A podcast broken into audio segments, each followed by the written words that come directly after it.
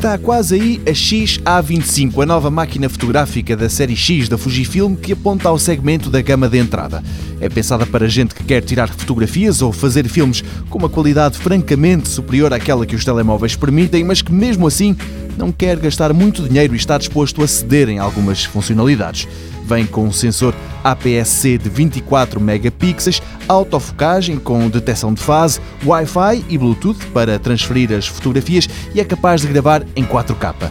Para quem vai de férias e quer aparecer nas fotografias, há uma boa notícia. O ecrã na parte de trás gira 180 graus, ou seja, dá para tirar selfies. Para os youtubers, outra boa novidade tem uma entrada para microfone para que o som do vídeo seja melhor.